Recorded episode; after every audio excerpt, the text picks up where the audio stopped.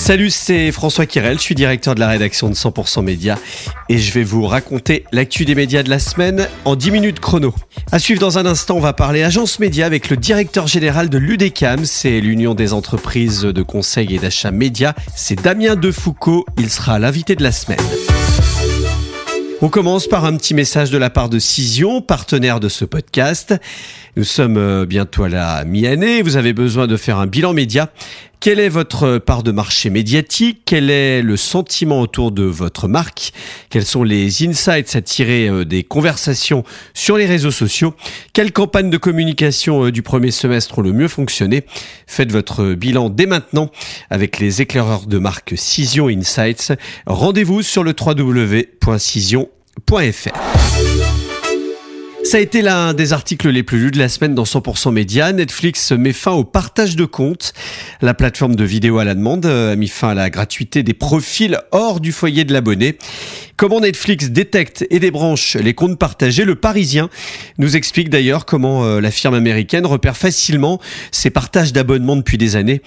Euh, il dispose d'algorithmes qui reconnaissent automatiquement l'adresse IP localisée par région, mais aussi ce qu'on appelle l'adresse MAC propre à la carte réseau d'un appareil. C'est ce que nous explique dans le Parisien Hervé Lemaire, le patron de Leak ID, une PME spécialisée dans la protection euh, des contenus. Et puis, euh, mauvaise nouvelle euh, supplémentaire, hein, les concurrents comme Disney+, Apple TV+, Paramount ou encore Prime Video surveillent un peu de la même façon, avec les mêmes outils, la consommation de vidéos des membres de leur foyer, parfois de façon d'ailleurs très élargie. Netflix veut évidemment, avec cette stratégie, augmenter ses revenus, mais surtout recruter de nouveaux abonnés avec son offre avec publicité. Une régie publicitaire est d'ailleurs euh, en pleine constitution en Europe, et notamment en France, comme on en parlait récemment dans 100% Médias. Meta, toujours dans le viseur des autorités, le groupe de Mark Zuckerberg cumule déjà plus de 2,5 milliards d'euros d'amende, selon les échos, avec euh, l'amende record récemment euh, infligée par euh, la CNIL irlandaise, 1,2 milliard d'euros. Le groupe américain cumule les plus fortes sanctions depuis l'entrée en vigueur du RGPD. On reproche notamment au groupe californien éditeur de Facebook et Instagram de ne pas avoir respecté les règles dans le transfert des données aux États-Unis. Le torchon continue de brûler entre les chaînes de télé privées et France Télévisions. L'association qui réunit euh, TF1, M6, Canal+, et Altis a écrit récemment euh, à la première ministre pour dénoncer des asymétries euh, dans les règles imposées au groupe public et un détournement, selon eux, de l'interdiction de la publicité après 20 heures. Selon les échos, euh, la ministre de la Culture a apporté euh, indirectement son soutien à France Télévisions, estimant notamment, je cite, que les missions du service public étaient remplies. Ce n'est pas en affaiblissant les chaînes publiques que l'avenir sera radieux. C'est ce qu'a indiqué Rima Abdul Malak lors d'une conférence en marge du Festival de Cannes. D'ailleurs, dans le Figaro, on apprend que TF1 accuse France Télévisions de, je cite, prendre en otage sa filiale de production Newen. En effet, euh, celle-ci est un fournisseur assez important euh, des antennes de France Télévisions. Une partie des commandes de programmes émanant euh, du groupe public serait gelée jusqu'à nouvel ordre. C'est ce qu'a révélé notamment nos confrères de la lettre A. Et on reparle de Salto, euh, fermé fin mars. Euh, selon l'informé, Bouygues Télécom veut faire payer France Télévisions, M6 et même TF1, l'opérateur télécom, réclame des dommages et intérêts en raison de l'arrêt euh, brutal du service de vidéo à la demande dont il était l'unique distributeur sur ses box. La première radio de France se prépare à bouleverser sa grille des programmes à la rentrée, avec une matinale rallongée notamment, un nouveau directeur de l'info et des émissions euh, déplacées. France Inter va apporter quelques changements structurants. Dans le journal Le Monde, la directrice euh, Adèle Van Riet répond aux polémiques et balaye d'ailleurs le positionnement euh, souvent cité à gauche de la station. Et puis au menu euh, du mercato, euh, Jean-Baptiste Boursier, un visage connu de BFM TV, présentera la matinale de LCI à la rentrée. C'est selon le Parisien. Et puis euh, on a également appris cette semaine que la journaliste sportive Isabelle Iturburu quitte Canal+ pour TF1 où elle présentera notamment 50 minutes Inside à la place de Nikos Aliagas. C'est à lire dans l'équipe. L'UDECAM, l'organisation qui fédère les agences médias, euh, a clôturé euh, ses dernières rencontres, les rencontres de l'UDECAM. C'était autour de la responsabilité sociétale des entreprises, la RSE. L'occasion euh, de faire un bilan avec le directeur général de l'association, Damien Defoucault. Il est l'invité de la semaine. L'UDECAM a développé un outil, une plateforme, donc un outil de calcul de l'empreinte environnementale qui va un peu plus loin que l'empreinte carbone. Hein. L'empreinte environnementale, ce sont 16 euh, euh, indicateurs de mesure d'impact euh, environnemental. Le, carbone, selon cas, représente entre 10 et 40% du mix environnemental, donc c'est quand même un des plus importants. Alors que le référentiel, lui, est celui qui a été publié tout récemment par l'Union des marques et qui s'inspire des référentiels qui avaient déjà été créés média par média. Donc nous, j'allais dire, c'est l'outil. Voilà. Et c'est l'outil qui en plus s'inspire d'une méthodologie qui est la méthodologie PEF, euh, qui est euh, reconnue euh, euh, et je dirais même euh, préconisée par euh, la Commission européenne. Voilà. Alors vous êtes accompagné par euh, Glimpact. Oui. en quoi ça va consister exactement? C'est-à-dire les, les, les, agences adhérentes à l'UDECAM Oui. vont l'utiliser comment? Elles l'utilisent déjà et elles saisissent dans une interface l'ensemble des caractéristiques de leur plan pour pouvoir en obtenir le- l'empreinte environnementale qui est calculée en micro-points. Ce qui est intéressant, c'est que ce sont des micro-points délivrés par 1000 contacts.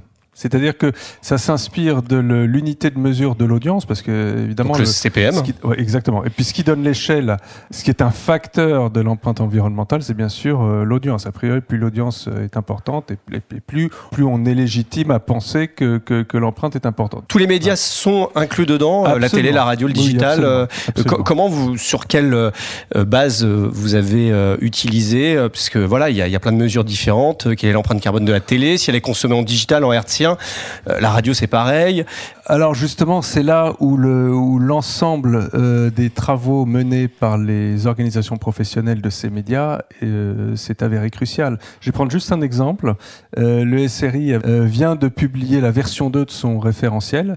Nous allons tout prochainement intégrer euh, la version 2 de ce référentiel. De ce point de vue-là, la collaboration entre l'UDECAM et le SRI, je pense peut-être citer en exemple, et je pense qu'elle elle devra, elle va légitimement euh, inspirer euh, le- la collaboration que l'UDECAM appelle de ses voeux avec l'ensemble du marché. Alors dans la RSE, il n'y a pas que l'empreinte environnementale, il y a l'impact sociétal également, l'inclusion, euh, euh, la visibilité des minorités, euh, l'égalité entre les hommes et, et- et les femmes. En quoi aujourd'hui l'UDECAM euh, travaille sur ces sujets-là?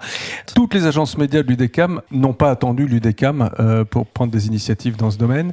Je, je citerai juste le- les travaux qu'on a fait avec les spécialistes de la formation continue de notre secteur, Adlord Media, Origami et euh, Media Institute. Pour prendre l'exemple, Origami ne fait pas que de la formation, elle fait de la formation avec une vocation sociale qui est la réinsertion professionnelle. C'est extrêmement enthousiasmant parce qu'on s'est rendu compte que le bagage qu'ils ont acquis au travers de cette formation Origami est très très concret. On a- je me rappelle une, une, une candidate qui disait bah, je pensais repartir avec un gros bagage euh, euh, théorique et en fait j'ai appris beaucoup de pratiques. Ça m'a rendu immédiatement opérationnel tout de suite après lorsque j'ai pris mes fonctions dans telle ou telle agence. Bon, ça c'est un exemple parmi tant d'autres. La publicité a le devoir, non pas de montrer l'exemple, ce serait très prétentieux, mais comme elle véhicule beaucoup de modèles, elle a le devoir pour elle-même de montrer qu'elle s'occupe aussi de l'employabilité des collaborateurs que- euh, qu'elle a chez elle, euh, de leur mobilité et puis surtout de la réinsertion. Quand on a des, des gens qui sont en milieu de carrière, qui, sont, qui ont acquis un niveau de seniorité euh, important et qui se disent en fait reconversion, je décide de travailler dans la pub, c'est quand même pas banal et ça mérite d'être souligné et salué. Un bilan de ces rencontres de l'UDECAM, trois volets cette année, on le disait, le trading, le digital et la, la RSE. Quel bilan t'en fais? Nous avons, Elodie Courreau et moi, des feedbacks très positifs et très encourageants euh, de, de, de toutes parts. Tout le monde nous dit Ah, mais c'est super ce que vous faites à l'UDECAM. Bon, on avait on a une petite crainte en début de, de, saison parce qu'on se disait Oula, on, sort d'une période où pendant près de 15 ans, l'UDECAM a euh, sonné euh, la fin de la récréation et, le, et la rentrée début septembre dans une espèce de grand événement qui durait une, une journée entière, qui était un mix de, conférences de très haut niveau et de networking. euh. Et on se disait, on va thématiser ces rencontres, est-ce qu'on risque pas de filtrer et d'avoir un peu moins de monde? Et en fait, euh, moi j'avais surtout une crainte euh, qui, qui était, je me dis, on va perdre les annonceurs, on va prendre les annonceurs à témoin de nos petits soucis quotidiens, comment ça se joue le trading, c'est quoi les enjeux? Et ben au contraire, en fait, ça les a mobilisés. C'est-à-dire que les annonceurs sont très très préoccupés, beaucoup plus que je l'avais imaginé moi-même, par la façon dont les agences travaillent. Donc tu l'as dit, trading digital, c'était vraiment euh, core business. Hein. Là vraiment, on est dans, le core business du core business. Et ben euh, les agences euh, étaient effectivement de très curieuse de savoir dans quel contexte se déroule euh, l'achat de leur espace publicitaire. Ce sont les principaux bailleurs de fonds, hein, sans annonceurs, il n'y a pas de marché publicitaire. Et puis cette troisième rencontre RSE, euh, c'est un peu le parachèvement. Je me dis, tu vois, il y avait deux rencontres qui étaient très core business, et en fait, le, bah, le RSE, ça devient core business pour nous aussi. Le groupe Les Échos Le Parisien s'engage face à l'intelligence artificielle générative, notamment euh, les outils type ChatGPT. CB News nous explique comment la filiale de LVMH pose les jalons de son rapport à l'utilisation de l'intelligence artificielle au sein de ses rédactions. Si euh, la simple intelligence, comme euh, correcteur orthographique, texte à trous ou bots ou graphique automatique est utilisée euh, depuis plusieurs années, l'IA est toujours un bouleversement technologique majeur, concède le groupe dans un communiqué. Les écoles parisiens qui s'engagent à ne pas utiliser notamment les générateurs de texte ou d'images, sauf quelques exceptions, notamment pour générer évidemment des images quand on parle euh, d'intelligence artificielle. Et puis euh, d'ailleurs, concernant les écoles parisiens, euh, je vous invite à lire l'interview de lundi dernier paru dans 100% Média avec Corinne Mregen, la directrice générale de la régie des écoles parisiens. À noter euh, dans votre agenda le trophée études et innovation organisé par 100% Média. C'est la dixième édition. Si vous souhaitez assister à la remise des prix, ce sera le 7 juin prochain au campus Sub de Pub dans le 15e arrondissement de Paris. Plus d'infos sur notre site internet. Et puis un autre événement à noter dès maintenant dans votre agenda, les Cannes Lions, le festival international de la publicité à Cannes. Ce sera les 70 ans. 100% Média sera sur place pour un dispositif éditorial exceptionnel et vous accueillera d'ailleurs au Media Leader Café du 19 au 23 juin plus d'infos évidemment sur notre site internet. Et puis euh, enfin dernière chose, lundi prochain euh, vous découvrirez euh, notre nouveau site internet et dès mercredi notre nouvelle newsletter. Ça fait plusieurs mois que nous la préparons. On sera très fiers de vous la présenter donc en début de semaine. Voilà, c'est la fin de cet épisode. Merci euh, de nous suivre chaque semaine. Rendez-vous euh, vendredi prochain pour un nouvel épisode de 100% Media Week. Cet épisode a été réalisé par euh, la rédaction de 100% Média. Production Romain Burja. Et puis on remercie une nouvelle fois notre partenaire Cision.